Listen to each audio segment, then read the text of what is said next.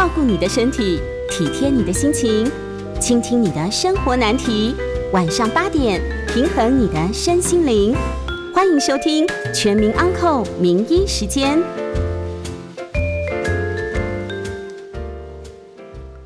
这里是九八新闻台，欢迎收听每周一到周五晚上八点播出的《全民安扣》节目。我是台大医院营养师。我们将会在半点过后接听大家的昂的 call in，忘记说我的名字，我是台大医院营养师赖胜如。有关问题欢迎打电话进来。那先预告我们的 call in 专线零二八三六九三三九八零二八三六九三三九八。那我们今天要讨论的主题是，到底要不要吃早餐呢？嗯。那经过很长的一段时间的居家上班，那在上个月吧，上个月初嘛，好，哎，月底月初，今这个月月初的时候，呃，小孩儿终于可以上学了。我不晓得大家家庭主妇有没有跟我一样感觉松了一口气。但是接下来老师们，呃，因为小孩就直接进了一个新的学校，那老师就说，嗯，麻烦带个讯息回家，要在家里吃完早餐再出门。那这件事情其实对我来说还蛮有压力的。好，老师说尽量不要带到学校来吃，好，因为大家在学校里面尽量都把口罩给戴好。那吃东西因为还要有隔板，其实还蛮不方便的。那没有吃完呢，等一下要再拿出来吃，又很怕担心有一些食物中毒的问题，那可能会引起拉肚子。那我们都知道，在这个节节骨眼上，如果拉肚子，可能还要担心是不是 COVID-19 的一个一个症状。好，那以前呢，会觉得让小孩带着早餐在路上边走边吃，好像又可以那么减少一点点时间。那现在路上非得戴着口罩，也不能边走边吃。那每天要叫起床，都已经是非常非常的困难了。那还要在家里吃早餐，那要花多少时间在家吃早餐呢？那我还要再来煮，哇！我只想到就觉得头很痛哦。但是从另外一个方面来想，我觉得好像从小孩长到这么大，我也很少在家里看着小孩把一天里面最重要的早餐给吃下去，然后每天让他带。带去学校，说真的，我也不知道吃了多少，那有多少是进了厨余桶，那有多少是他在下课的时候，呃，才匆匆忙忙的塞到肚子里。那曾经呢，有一次我还在。在小朋友的书包里面找到前两天的三明治，因为我闻到一股臭臭的 味道，所以我一直觉得这件事情对我来说其实压力很大。那一直在我的观念里面啊，早餐常常被认为是一天里面最重要的一餐，那要吃的很像国王。那在实际生活上呢，真的是这样吗？我不晓得大家是不是也跟我一样，常常会因为想要多赖床十分钟，或者赶着早上要出门，一大早可能就有一个就有一个晨会。那像我早上有时候，像一个礼拜里面有两天早上是门诊的时间，那会提早开诊。那如果是这样，在诊间里面吃东西，好像又不是很好的的。的动作，好，病人我一开门进来，哎，营养师，对不起，你在吃 早餐，这样好像蛮尴尬的。那有些有些时候早上会有一些个案报告，或者是团队查房，其实都不是一个很好的吃早餐的一个环境。那如果是假日呢，很想好好的吃个早餐，吃个像国王般的早餐，可是就会直接睡到中午。那有些这些原因也常常让我觉得，好像没有办法好好的吃一顿早餐。是说真格的，自己是营养师，也也常常 没有吃早餐这件事情，还真不容易说出口。不过有时候在前一阵子有一些断食，像一六八断食这样子的一个一个一个手段啊，好像要减肥，好像要把一些脂肪给身体的脂肪，呃，给拉出来，让它代谢掉。好来，或者是一六八的断食的方法来训练我们的细胞，让我们的细胞能够呃比较处于一个紧张状态，让它的一个调控会更好，有这样子的一个说法。那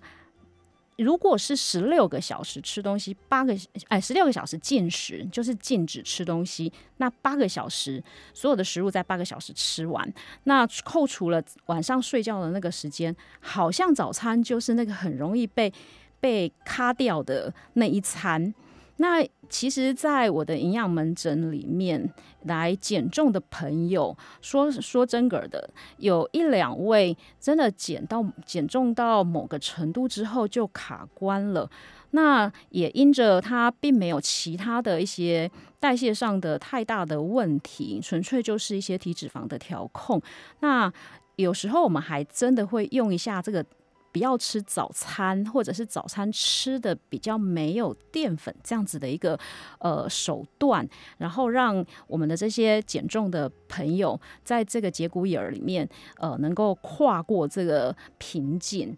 那不管是刻意不吃。或者是没有时间来吃早餐的频率好像颇高的，那我今天早上就很简单的做了办公室的一个调查，那我就问一下大家平常有没有吃早餐的习惯？那其实大部分。呃，这样统计下来，大概就一半呐，差不多一半。好，一半的人会吃早餐，一半的人就会选择呃没有吃早餐。那这还是在营养师的办公室里面。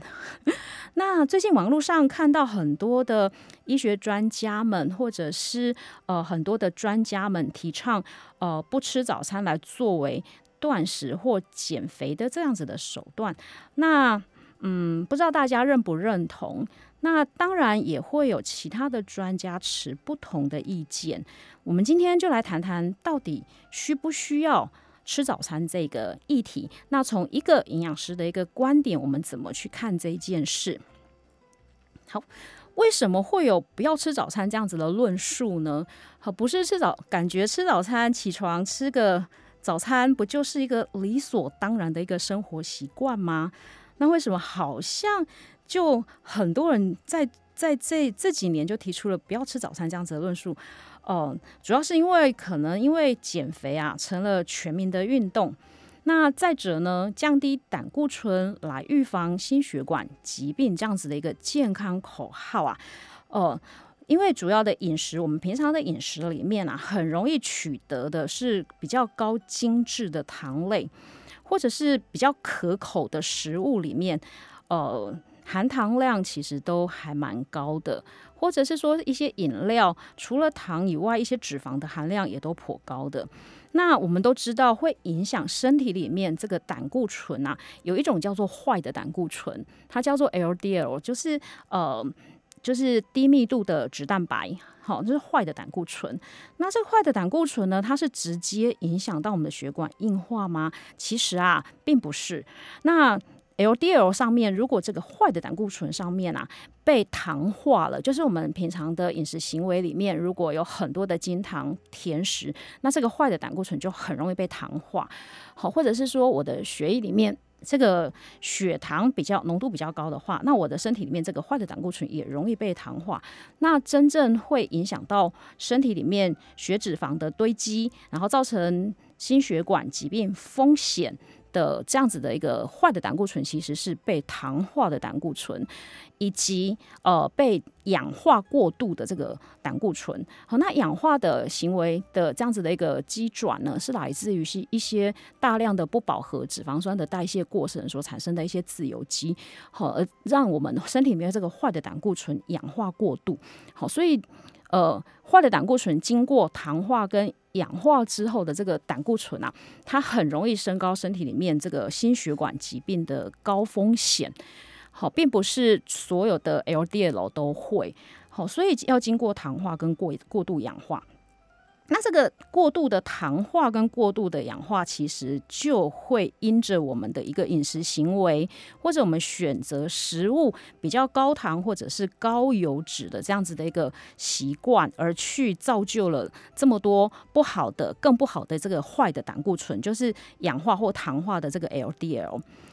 那再者的话，比较高糖的这个食物或者是高油脂的食物呢，比较容易增加热量的堆积。那我们都知道，在身体里面，热量的堆积主要的形态其实就是身体的脂肪，所以体脂肪很容易堆积。那主要堆积在哪儿呢？就是大部分是堆积在我们的腰围，好，就在腰部的这个腰围、腹部的这个地方。好，这个地方就是堆积热量。以什么形态呢？就是以油脂的形态、体脂肪的形态堆积在我们的身体里面。那只要体重上升了，血压就跟着来喽。那脂肪组织增加了，胰岛素抗性就会增加。Even 呃，是如果我们即使我们的呃胰岛素分泌是足够的，可是胰岛素的抗性增加，它的功能就会受到一些影响。所以慢慢的就形成了很容易三高这样子的一个体质。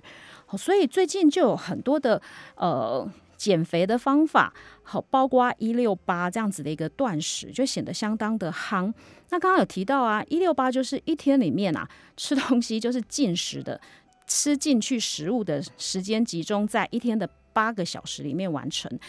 那其余的十六个小时呢，就忌口不吃，就不吃了。好，那老实说，要做到一六八，呃，十六个小时。不吃东西真的真的不太容易做得到。那晚上的时间，晚餐吃完之后，再加上连续睡眠的八个小时之后，其实延续到早上不吃东西，这好像似乎比较容易。所以早餐断食就好像比晚餐来断食。好像比较容易做到。那再者就是晚上，通常是我们全家都会回家的时间，大家可以共共餐，或者是下班之后跟朋友同事一起吃饭，好是比较愉悦的一个时光。所以晚上要断食，好像似乎比较难。那久而久之，就变成好像早餐不吃的状态是可以做一六八断食这样子的一个概念。所以就会有很多这样子的一个论述，早餐不要吃这样子的论述。发生，那断食真的好吗？我们来看看断食的时候，这个饥饿状态之下的代谢，身体的代谢会有什么样的一个反应？吼，那有些动物啊，它很明显的一个断食的时间，其实是在冬眠的时候，好像它借由没有冬眠的时间去进食，那冬眠的时间就是它的断食时间。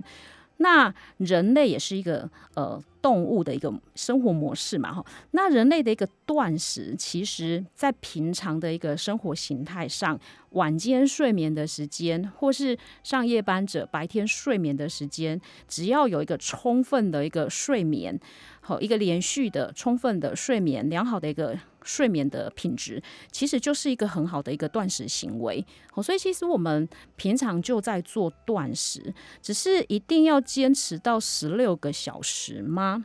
那十六个小时的目的是做什么？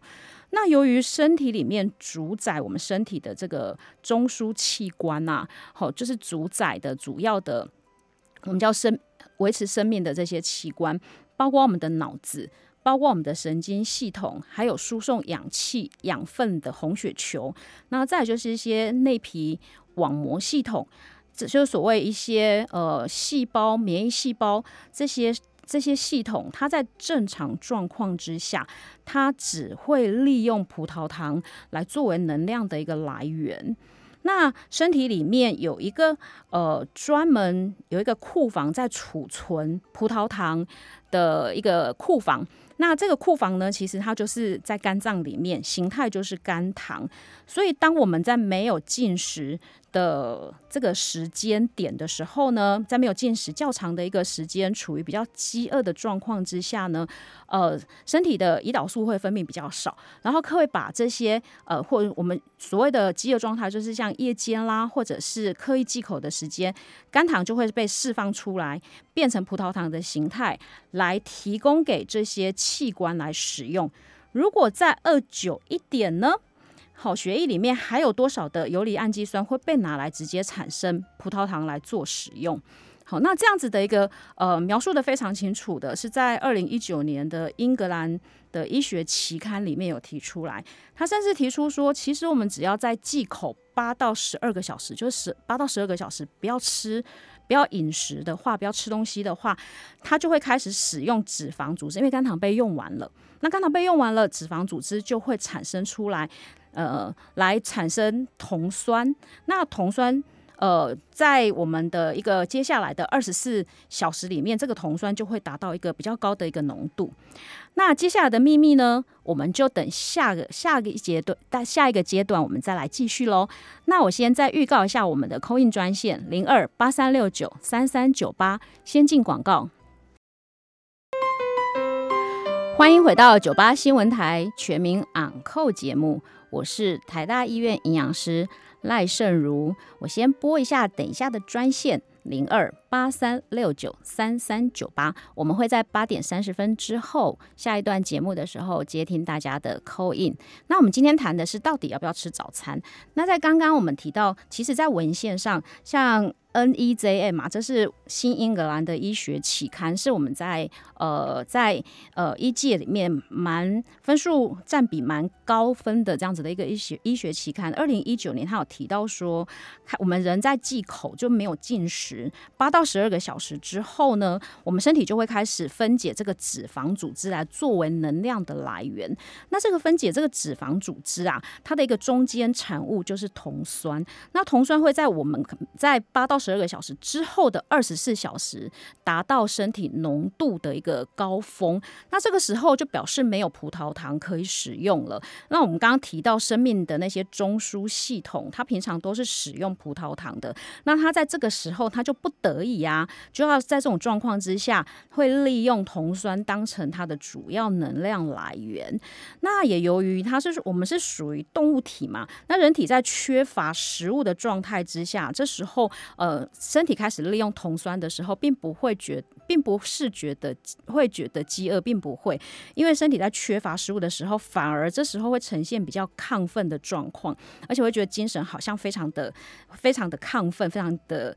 呃好这样子。所以酮酸啊，它它的一个。酮酸的一个产生，不仅仅是进食时间要够长，而且要在身体耗尽了一些葡萄糖的这样子的一个储存量之后才会产生。那也也因为是处于饥饿状态，所以在 NEJM 二零一九年，其他的研究还有另外一个主要的目。目的啊，它其实是是在是在呃告诉我们身体在出现出现这些正常细胞在处于这种饥饿状态的时候，会有一些呃信号分子好来活络我们有一些器官好，其实对我们身体细一些细胞的训练是蛮有正面的一个影响性的。好，所以呃听起来好像还不错吧？好，但是这样子的一个好精神其实是维持不久的。我们我们人体是没有办法一直处于没有没有能量的一个状态。那如果持续无法进食呢？糖类的一个摄取仍然不足呢？脂肪所产生的这些酮酸取代了葡萄糖，一段时间之后，就是几天之后，其实会产生很大的一个副作用。所以在断食几天之后呢，会产生一些头晕啊、头痛啊、极度的疲劳、精神无法再集中。那肠胃道会有一些便秘，那体液里面的一些电解质不平衡，这样子的一个状态，听起来有没有很像流流？行感冒啊，好，所以它的它的一个名称就叫做。同流感就是酮酸所产生的流行感冒一样，它叫 keto flu 哦，英文不标准，但它就是很像一个酮酸所产生一个流行感冒。那虽然这是一个暂时的状况，但是也会在进开始进食呃淀粉类食物之后而得以缓解。那这种不适的感觉、不舒服的感觉也会也会也会比较降低。然后，那但是我这个断食，我好我我消耗了一些脂肪，那然后呢，我要一直断下去嘛？啊，好，这不是一个常态，好，所以短时间的一个断食是还蛮不错的，因为减少了热量的一个摄取，那同时呢，也增加身体的一个脂肪组织的一个代谢，那体重体脂肪也同时下修了，好像听起来都还蛮好的。那然后呢，其实啊，体重的平衡仍然是建立在总热量的一个平衡之上。那维持体重良好的一个饮食习惯，其实是一辈子的事情。那为什么要控制糖呢？因为刚刚提到酮酸的产生必须有一个条件，就是身体里面大部分的糖分都已经被消耗殆尽了，那只想把脂肪拿出来当成热量用。好，那控糖的目的是这样。那如果我们在减了这些体重跟体体脂肪之后，再恢复到以前的饮食行为，然后再去大吃一番，然后再把脂肪囤回来，这样是有意义的价值吗？其实我们是需要去思考的。所以控糖的一个基本观念啊，嗯，是要让体内的这个。肝糖就是我们在控制，我们刚刚说啊，肝糖是可以储存、可以储存糖类在身体里面的一个一个库房。那我们要保持这个仓库啊，一定要有一个空间，好，因为只有这个肝糖如果满出来太多了，好满出来的话，它就会堆积到脂肪里面去，以脂肪的形态去做热量的堆积。所以，我们控糖的概念是不要让这个糖分满出来。那人啊的脑子啊，一天要消耗约略在一百五十公克的这个葡萄糖。那这部分的原则上啊，是不能用其他的一个养分来取代。刚刚提到脑子在正常状况下是需要用葡萄糖的，除非非常饥饿的状态，饥饿很久后。那所以一天摄取的糖类啊，其实不可以低于这个这个一百五十公克的这个下限。如果我让身体有效能的，要达到最好糖的一个利用能量的一个。呃的一个成分的话，其实糖类是需要很多的。反观一些我们的一些呃，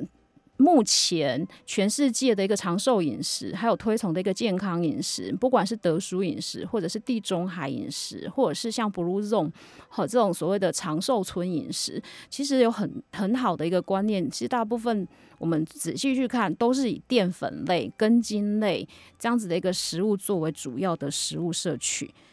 那以六十到七十公斤中度活动的成年人，有规律的一个一个身体的运动的人来说，每天两百到三百公克的糖类摄取是合理的量。那换算成淀粉类食物的话，呃，我们以米饭来作为一个量的一个考量的话，大约是两碗到三碗这样子的一个主食分量是非常的合理的。所以忌口的应该是忌口甜食，还有含糖饮料。那在正常的饮食、饮食的均衡，利用规律而且有一定强度的这个运动习惯，来慢慢把身体的脂肪减掉，这样子的一个一个。减重或者是维持体重的观念和行为，还有方法才是可以持久的。而且这样子的一个摄取，我们也不用太担心会肚子饿，因为在没有糖分的摄取长时间之下，其实身体会呈现饥饿的状态，会觉得饿饿的，一直很想要去弥补这个没有吃饱的感觉。好，所以呃，我们如果两碗到三碗这样子的一个淀粉量，我们其实不是不用太担心淀粉摄取太多的。好，如果呃，要减重，如果你真的很想要减重增肌的话，其实应该要增增加的是我们的一个有氧运动的习惯，而不是盲目的去减少太多的淀粉类食物的摄取。该减的是糖类食物、甜食。那对于第二型肥胖者、第二型的糖尿病者跟肥胖者，或者是三高代谢族呃三高代谢症状这些这些族群啊，都是因为脂肪组织堆积太多，或者平时。热量累积太多，所以体脂肪增加，而造成一些胰岛素的一个抗性，而导致一些三高、高血糖、高血压和高血脂的这些现象。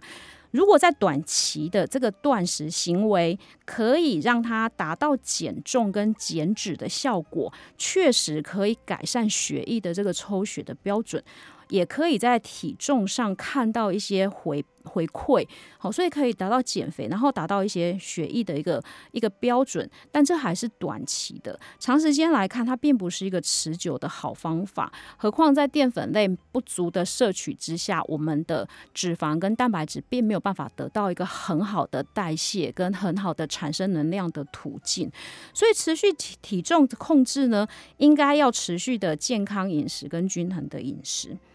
那提提早餐的角色在哪儿呢？那我们根据二零二零年一个肥胖医学期刊哈的一个评估啊，他说不吃早餐对身体成的一个身体组成和心脏代谢危险因素的影响。很大型的一个研究，它比较早餐跟不吃早餐，有吃早餐不吃早餐的这个随机控制研究啊的设计上，分析了成年人大于十八岁哦，那持续的时间是八周，那人数大约是四百三十人左右来参与这样子的一个研究，然后去比较，确实在八周的一个吃早餐跟不吃早餐的一个比较来说，不吃早餐体重少了零点五公斤左右。但是在身体的组成、身体的脂肪，呃，我们的体脂肪百分比，其实两者是没有差异的。但是要一个重点是，不吃早餐的人呈现身体里面坏的胆固醇，就刚刚上节的题目提到的这个坏的胆固醇、低密度脂蛋白 （LDL）。比吃早餐的来的更高了一些。好，那至于其他的，像一些呃胰岛素的剂量、胰岛素身体的浓度啦，还有一些血糖的高低啊、瘦素啊、胰岛素的抗性等等是没有差异的。好，有差异的就是体重稍微轻了一点，但是血脂肪确实在不好的呃胆固醇的表现上，不吃早餐也比较不好。好，那减脂增肌的这个角度呢，早餐是绝对有必要要吃的。那运动有氧运动是可以让我们的增加脂肪的这个热量代谢是比较持续的。所以想要增肌、想要做增肌体体这个肌肉训练的人啊，我们还是要吃早餐的。哦，那时间过得非常的快哦，我们可能要进广告喽。再呃，再跟大家讲一下，我们等一下的扣印专线零二八三六九三三九八。欢迎回到九八新闻台全民昂扣节目，我是台大医院营养师。我们接下来的节目时段可以开始接听呃观众听众朋友的扣印节目，有关营养相关问题都欢迎扣印进来。我们的扣印专线是零二八三六九三三九八零二八三六九三三九八。我们先接听林先生您的问题。哎，营养师您好，是，我以下的几个问题想请教您哈。好，那。我就是有听说哈，这个多补充含那个含色氨酸的食物，呃，可以呃帮助我们脑内的这个多巴胺的制造，可以有助眠，还有协助一些帕金森的病人这样子啊。那我的第一个问题是说，请问是正确的吗？然后这个如果是正确的话，那色氨酸含量比较高的食物在日常。容易取得的有哪些？嗯，然后我的另外一个问题是，呃，最近大家好像蛮夯的，很多人都会吃这个洛梨哈。嗯，那我想请问的是说，这个洛梨里面呢，有什么值得我们去吃它补充的一些营养素？以上几个问题请教营养师，谢谢你，谢谢。好。那其实影响睡眠这件事情，我倒觉得平平常的一个呃睡眠的时间、睡眠的品质，那再就是呃活动。好，如果你真的有睡眠不足，我。呃，或者是睡觉的这个品品质比较没有这么好的话，也许可以先到医院里面寻求这个加医科或者是呃精神科有专门看睡眠的医师，先去看看有没有什么问题可以解决。那色氨酸这个什么有那种所谓的快乐快乐激素，就是血清素，好相关的这样子。其实我们的自然界的饮食里面，呃，自然界的蛋白质里面有二十种。有二十种氨基酸来组成这个所谓的呃蛋白质。好，所以每一种蛋白质，包括你我们吃的鱼肉啊，或者是我们身体的肌肉组织，甚至我们的免疫球蛋白，都是由这二十种十，这是二十种氨基酸去排列组合。所以我比较没有觉得要去吃单一食物来补充色氨酸，如果有的话，大概就是在肉类里面，包括是像鸡肉啦，或者是毛豆啦，或者是呃呃。鲑鱼这种高蛋白的食物里面，它的色氨酸含量是比较丰富的。好，那呃，食物的吃法，我倒还是觉得应该要比较均衡的去摄取。那刚刚提到这些，像鸡胸肉，或者是像鲑鱼，或者是像毛豆，其实都是很不错的蛋白质的组成，它的脂肪也都没有特别的呃。饱和度太高，所以是还不错的一个来源，可以多选择是没有错。但是还是要先解决，呃，看一下你的睡眠问题有没有其他方法，或者是有没有其他的诊断？好，那至于洛梨的话，我真的觉得它真的是蛮可爱的一个食物。呃，那我我我会蛮建议，其实洛梨。呃，在分类上，在我们的食物分类上，把它放在脂肪类食物，其实蛮不公平的哦。它虽然呃脂肪含量稍微高了一些，可是它的营养价值其实还蛮不错的。好，包括它的一些矿物质、镁离子啦，还有一些不饱和脂肪酸的一个比例和组成，都相当的漂亮。好，所以我我蛮建议大家可以用洛梨来取代一些呃，比如说三明治的抹酱，好，用洛梨酱，用洛梨来把它做成呃。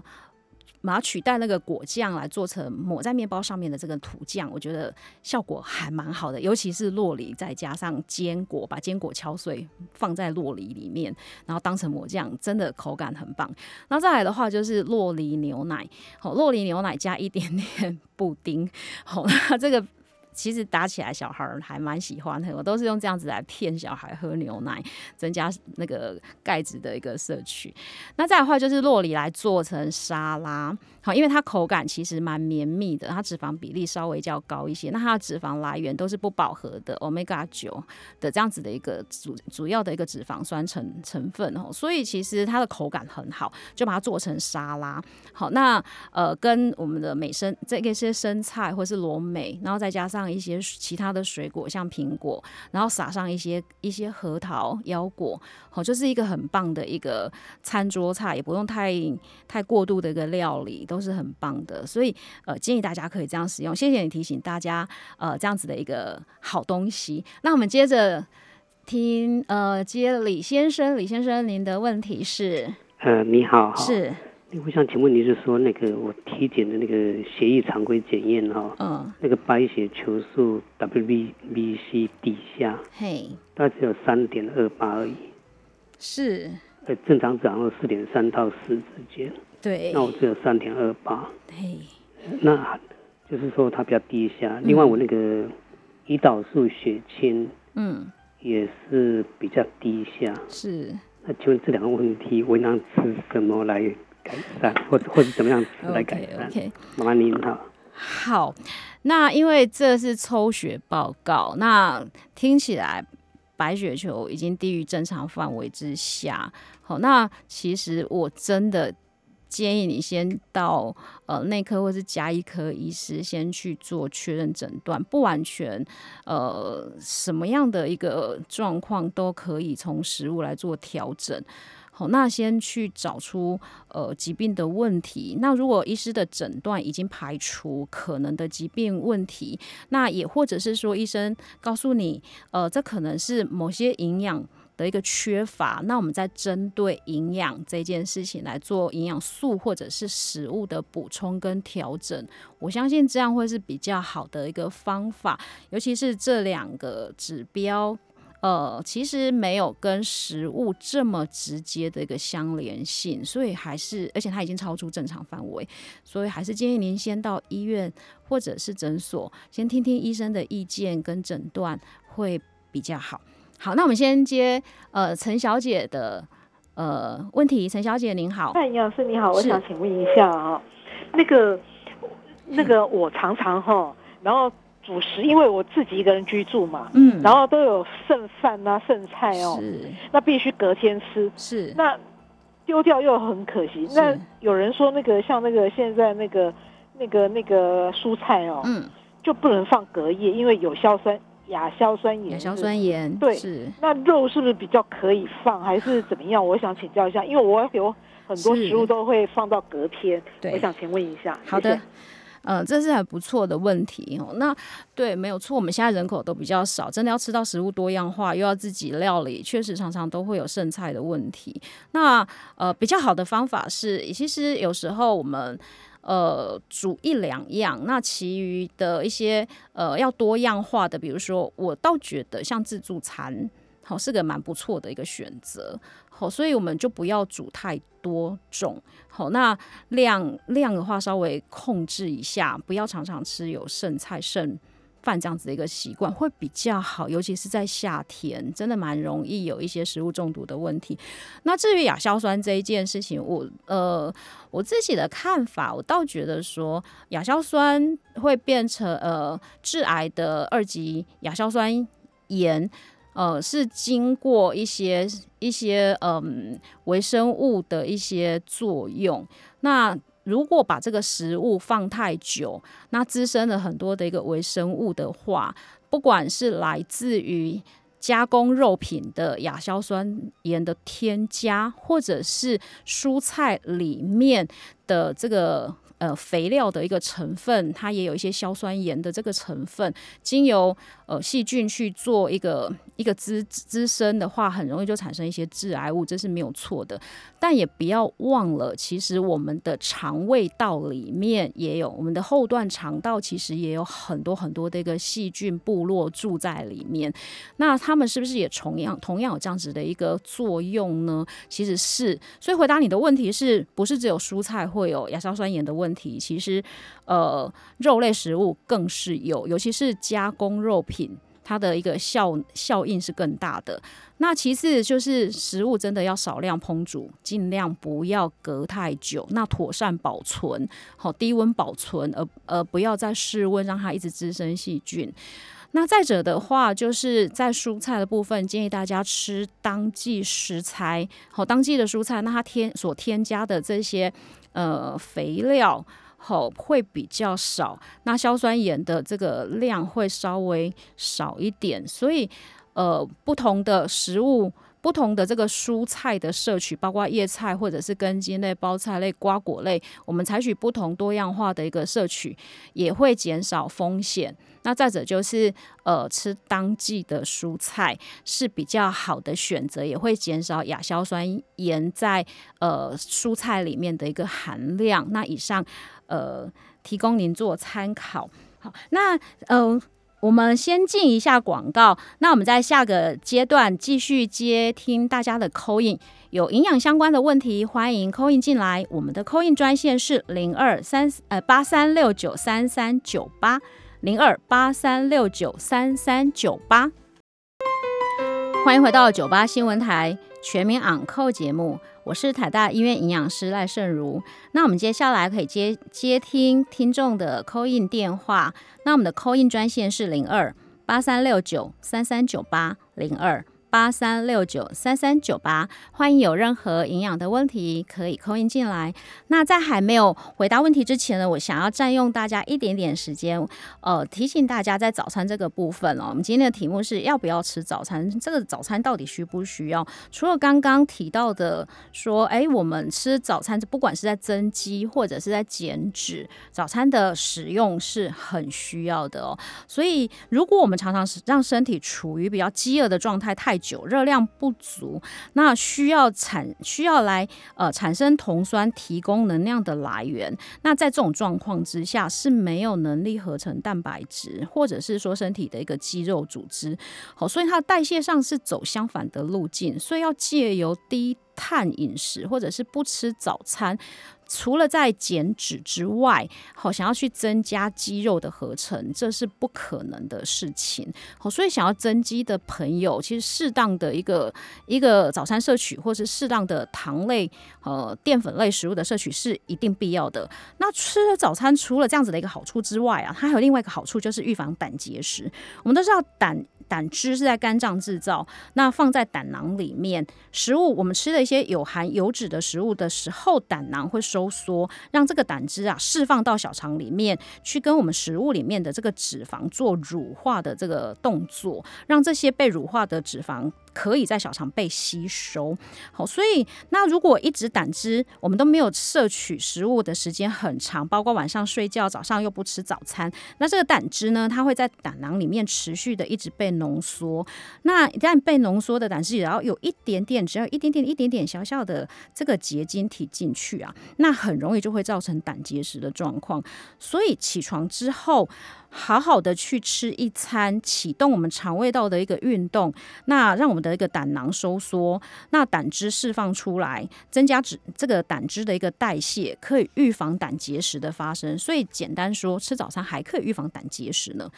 那其实，在临床上面呢，我们呃有一个很明显，虽然没有经过什么很正式的研究，但是在临床上，我们常常看到我们的病人，尤尤其是像营养不良的一些病人，营养状况不好，或是进食不好的一些病人，包括癌症病人或者是比较年长的长者，通常他们的。早上的第一餐的食欲会比其他餐次都来得更好，所以我们常常会把握早餐的这个时间，把握起床这个精神很好，然后口这个口欲也很好的时候，去当成营养补充很重要的一个餐次。那早餐到底要吃什么呢？如果早餐吃的不健康，确实有可能比不吃早餐还要糟糕。所以，好好的一个调配均衡的营养，适当的早餐。会比不吃早餐来的更好，那要遵守比会遵守这个断食啊这件事情来的更重要。那在国民营养调查里面，国人其实在钙质跟维生素 B two 还有这个膳食纤维的摄取常常是不足的。那在一些特定族群，在叶酸还有铁质的摄取也常常是比较不足的。所以为了一天的活力啊，活力的一个营养素，包括有锌啊、硒啊，那还有一些呃维生素 B 群啊，其实都非常重要，是启动我们一整天的一个精神好精神的一个来源。好，所以。可以用一些像牛奶啊，或者是减糖的一个优酪乳，好，或是像核果各类的谷类，然后各式的这个水果，好像现在这个季节，像芭乐啊、水梨啊，都是纤维很好。那芭乐的维生素 C 含量也特别特别的丰富。那香蕉也一直是一年四季都会产的水果。那常常家里面备了一些生菜，我觉得还是蛮方便的。那苹果也是个不错的一个选择。好，那至于喜欢喝咖啡的朋友，其实无糖拿铁，好又有含牛奶，那喝一杯咖啡，早上的精神的钥匙就被启动了，其实蛮不错的。好，那其实走个几步就会有一些呃超级市场、超商，那豆浆都是一些很棒。好，无糖豆浆也是一个很棒的一个蛋白质的一个来源。那常常我们会有时候会为了方便或者是好吃来选，当成选择早餐的一个考量。如果我们常常的一个搭配是甜度太高，或者是比较精致的糖类，像一些奶茶啦，好或者是一些含糖的饮料，甚至我们的豆浆加的太甜，那确实这些甜食它有比较高的 GI 值，就是吃进去身体里面升高。身体里面血糖的一个速度非常的快，就是高 GI 升糖速度比较快的这样子的一个食物，好，主要是在甜食还有好吸收的甜的一个糖类，好，那作为早上的这样子的一个选择，确实很容易造成吃完早餐之后血糖飙高这样子的状况，那会在餐后约略半个小时到一个小时左右的时间，会导致精神不太好。而且昏昏欲睡这样子的一个情况发生，那就好比说运动可能会造成一些运动伤害，但不是为了不要产生运动伤害就鼓励大家不要运动这样子的一个想法是一样的。虽然吃早餐有一些食物的选择容易让我们反而在吃完早餐之后昏昏欲睡，那通常一天里面早上开会啦，重要的决议都是在早上。呃，决定的，所以好像似乎这样子就不吃早餐也是不对的，反而应该来看看早餐有哪些选择。那这里提供一些给大家一些很简单的一些搭配啊，像饭团，有时候我们好像路边 吃一些蛮不错，选择一些饭团就可以带着走，还不错。好，那。如果我们选择是饭团的话，也许走个几步，我们或者是到超商里面选一盘，呃，选一盒生菜，那沙拉酱我们就少量调味就好了，然后再搭配一个茶叶蛋，就是一个很不错的均衡早餐。那像，嗯，有时候我们吃个奶油面包或是。菠萝面包不如就选个三明治。那在三明治的选择上面，也蛮建议大家可以跟商家说，呃，我的酱料不要添加，吃食物吃原味，减少吃调味，其实可以吃的更清爽。好，那在内容夹的夹带的一个内容的一个选择的话，可以选择蔬菜含量较多的三明治种类。好，那如果是在肉类的选择的话，选择整块看得到它的。组织的这样子的一个肉类，会比选择绞肉，好像汉堡肉啦，或者绞肉制品，像是火腿。培根这类的肉类的选择会更好，哈，就是选择有看得到呃肉类原来的纤维，就是圆块它原来的样子，这样子是更好的。然后不要选择是用炸的，也许用烤的来取代用炸的这样子的一个肉品，好像有时候鸡排堡啦、猪排堡，好有个堡字的话，可能就是沾粉再下去。油炸，那这样子的话，它的这个营养价值就其实是是打折的，好，所以吃圆块是更好的。好，那再来的话，现在的柚子啊、苹果、奇异果、芭乐，其实有些水果我们现在前一天都可以很简单的去制作。再来像小黄瓜或者是节瓜，稍微穿烫一下，加点胡椒跟盐，放在冰箱里面，我们可以当成早餐一个很好的一个搭配。那在蛋饼类的话，选择蔬菜蛋饼就会比原味蛋饼来得更容易有饱足感。好，那也不也是一个不错的纤维的一个摄取来源。好，那我们的节目今天就进行到这儿。那欢迎呃大家呃下个礼拜呃下一次的一个收听。好，那就谢谢大家喽，拜拜。